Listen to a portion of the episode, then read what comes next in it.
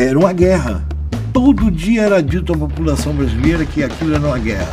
Me acusaram do que eu fiz, me acusaram de assaltar bancos para conseguir recursos para derrubar a ditadura. O documentário Codinome Clemente mostra a trajetória de um dos guerrilheiros mais perseguidos pela ditadura militar. Carlos Eugênio Sarmento Coelho da Paz integrou a Ação Libertadora Nacional, foi aliado de Carlos Marighella e é tema do filme dirigido por Isa Albuquerque, diretora com quem eu converso a partir de agora. Isa Albuquerque, muito obrigado pela gentileza de falar à educadora. Boa tarde. Boa tarde, agradeço a essa emissora baiana da terra de Marighella pela abertura ao tema de lançamento do nosso documentário. O Carlos Eugênio Paes foi discípulo do Marighella e foi um uma pessoa que propagou as suas ideias e a sua, o seu pensamento revolucionário durante toda a vida. É muito importante é, trabalhar o conhecimento dessas duas personalidades da história brasileira, que muitas vezes foram relegadas a um segundo, terceiro plano, ao esquecimento, em função de questões ideológicas que precisavam, para as elites, serem relegadas a um ao esquecimento.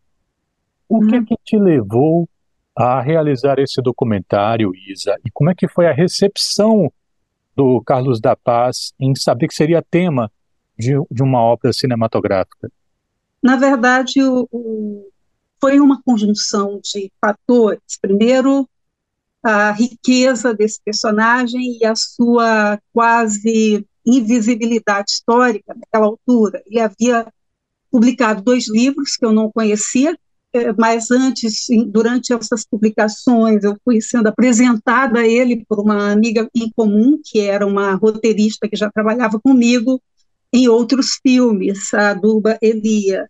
Ela me trouxe essa pessoa que havia retornado é, do exílio em Paris e que havia montado uma escola de música no Rio de Janeiro estava procurando e dava aulas de música para o filho dela. Então foi assim, me, é, uma casualidade que foi me aproximando do Carlos Eugênio Paes, e quando eu o conheci, e conheci a sua história, eu digo, esse é um grande personagem. O que, que eu valorizo no personagem? Originalidade, singularidade representatividade. Ele era esse essa personagem real, cuja vivência ele estava pretendendo revelar, não era alguém que estivesse escamoteando os fatos que viveu, ele, ele realmente estava disposto a revelar esses fatos para a pessoa certa e me escolheu também. Foi uma escolha mútua.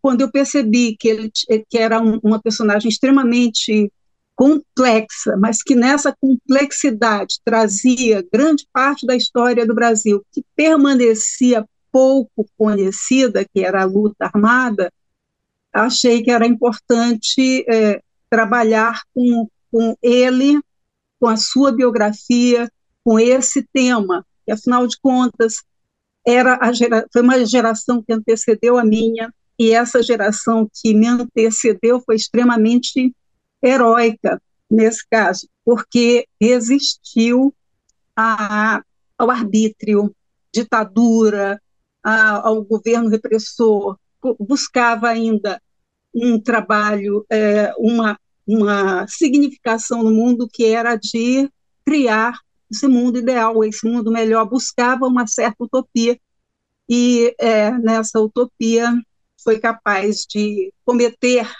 vários atos que é, seriam reprováveis aos olhos de uma, é, ao senso, digamos assim, comum, mas que foram necessários naquele momento, pois eles estavam em guerra contra o fascismo. Eu percebo que o filme não se furta a tratar de alguns desses pontos que poderiam ser considerados, poderiam não, efetivamente são controversos, né? Como, por exemplo, a primeira ação armada que vem a resultar na morte de um vigilante, né? Uh, de um cinema. O Carlos, ao falar desses e outros assuntos, parece ter um, um, uma percepção assim muito, como você falou, né, de um estado de guerra. Em algumas entrevistas que eu vi sua, perguntam para você, né, se você via Carlos como um herói. É, nessa entrevista que eu me lembro é, em específico, você não chega a usar essa palavra. Aqui na entrevista, sim. Mas no filme você dá espaço para as pessoas meio que, ó, isso aqui aconteceu, julgue. É um pouco assim, deixar na mão das pessoas um pouco fazerem seus julgamentos, Isa?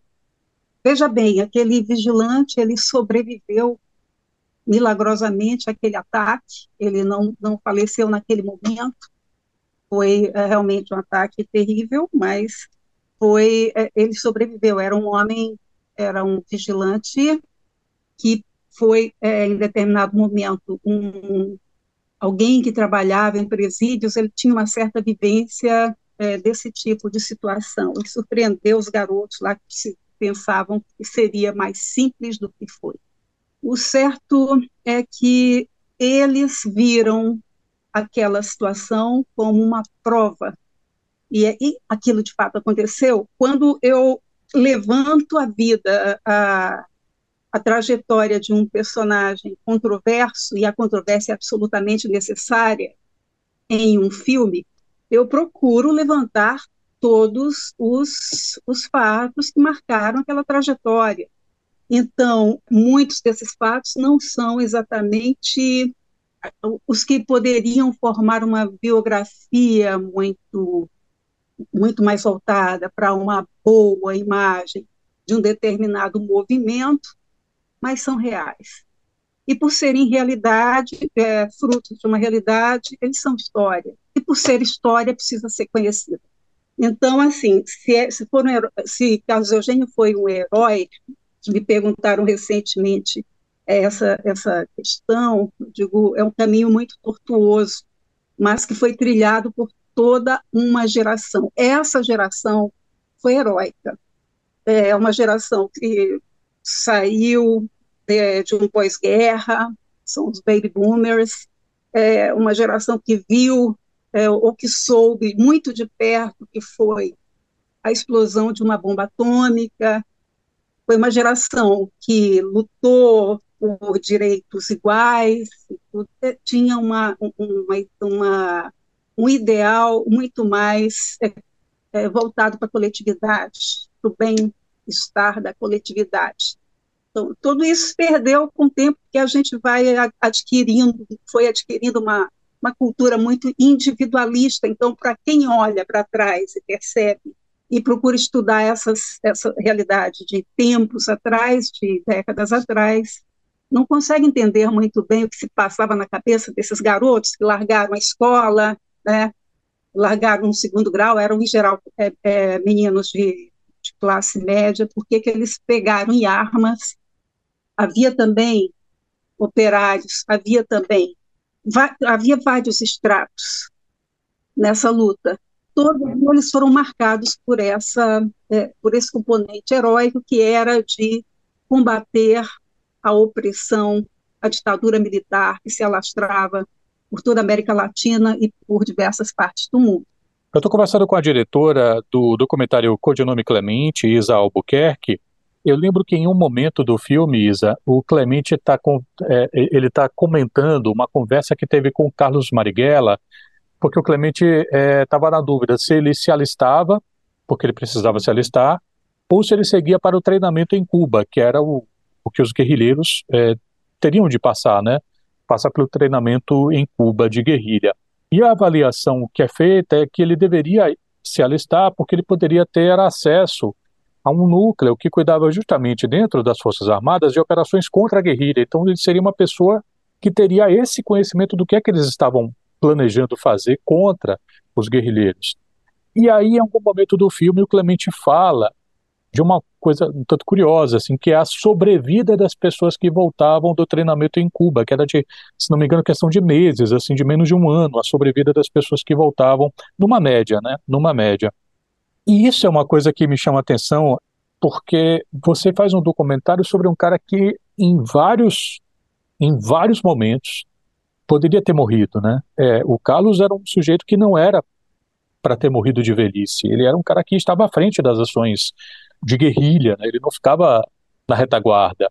E não só ele, você está falando com várias pessoas que viram a morte de perto várias vezes, tiveram que fugir, Franklin, enfim, várias pessoas.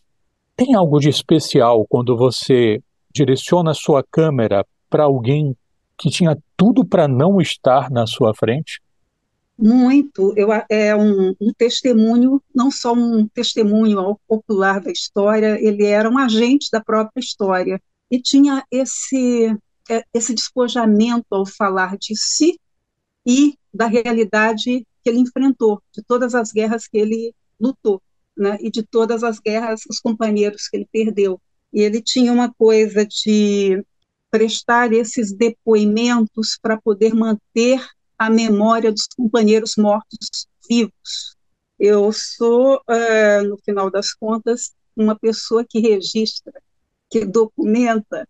Então, para uma diretora que tá faz, está desempenhando esse papel diante da história, é um personagem muito importante. Então, foi muito, para mim, foi um presente da vida, no caso. E a vida me entregou esse personagem e eu gostei muito de trabalhá-lo, até porque esses temas históricos, como cineasta, me interessam muito. Eu já havia feito antes, realizado antes um filme chamado Ouro Negro, que se encontra no, na Amazon, que é um filme sobre os pioneiros da indústria do petróleo, uma ficção uma ficção baseada em fatos reais com personagens fictícios e se encontra disponível na Amazon. Agora, o Clemente ele me traz mais para próximo, mais próximo da minha geração. Ele, é, ele faz parte, fez parte de uma geração que é anterior à minha. Então, eu estava uh, muito imbuída desse contexto histórico, porque me interessava também estudar o que me cercou sou de uma família muito né, de classe média, média e tudo mais, de funcionários públicos que tinham receio que eu me envolvesse com política ainda. Então eu fui fazer cinema e olha só, cinema me leva à política de qualquer maneira. O Carlos da Paz, o Clemente, morreu em 2019, é, vítima de um câncer. Eu sei que ele chegou a ver o documentário, é, que se emocionou, e eu sei que ele entrou em contato contigo antes de morrer. O que é que ele conversou contigo, eh, Isa? Bom, o primeiro choque foi saber que ele estava morrendo, porque para mim ele era é, quase imortal, né? É, diante de tantas as de tantas as situações que ele viveu e saiu ileso. É, morrer aos 69 anos era muito cedo para ele, né? É, e ele ainda tinha muita história para escrever, estava prestes a publicar um terceiro livro. Ele tem dois livros publicados, o Viagem da Armada e As Trilhas da Eliane, sobre todo esse período que ele, sobre a Guerra de Guerrilhas, que ele veio, ele veio rememorando e finalmente é, publicou esses, esses, livros. E é, havia esse terceiro que ele não chegou a publicar. Ao mesmo tempo, ele via com é, é o que, que ele falou? Ele disse que estava morrendo, ele achava que era melhor morrer, é, saber que estava prestes a morrer, porque ele podia resolver muitos problemas, encontrar pessoas, se, é, se despedir. Né? Ele tinha uma, já uma companheira ali ao lado dele, que era Maria Cláudia Badan Ribeiro, e ela é historiadora, então nesse período de convalescença ainda, assim, de tentativa de, de resistir ao câncer, ele contou ainda muitas histórias ao pé do ouvido, gravou muita coisa para ela. Para além disso, ele disse que ele não pertencia mais a esse tempo. Esse é era um tempo que ele já se considerava deslocado, ele não se considerava mais pertinente a esse tempo. E assim, 15, 20 dias depois, eu soube do falecimento dele, em Campinas, no Hospital Militar. Eu conversei com a diretora do documentário Codinome Clemente. Onde é que as pessoas podem assisti-lo? No Now, quer dizer, Now agora é, é Claro, né? Canal Net Claro. Ele entra em cartaz a partir do dia 9 setembro, ou seja, nesse sábado. Neste sábado. Portanto, estes dias todos nós nos encontramos é, rememorando 7 de setembro, que é a nossa data maior da independência, nós precisamos valorizar os personagens, os homens, as mulheres que lutam pela nossa soberania, pela nossa independência, né? que não se alinhem a, aos novos colonizadores. Nesse sentido, acho que é importante valorizar o que está acontecendo com a é, liderança do, do Brasil hoje diante dos BRICS e essa nova realidade que está sendo tecida do mundo multipolar. Eu quero agradecer muito aqui a gentileza de Isa Albuquerque, diretora do documentário Codinome Clemente. Sucesso com o lançamento Saúde para você e para os seus. Muito obrigada pela oportunidade de falar com o povo baiano, o povo de Marighella. O prêmio pela minha cabeça era um milhão de dólares da época. O Carlos Eugênio, se fosse capturado, com certeza seria torturado até a morte, porque era um cara que era odiado. Foi uma derrota para a repressão, né? Deixar que o Carlos Eugênio sobrevivesse. Que saibam os golpistas que se nesse país tiver golpe, vai ter sempre gente que vai resistir.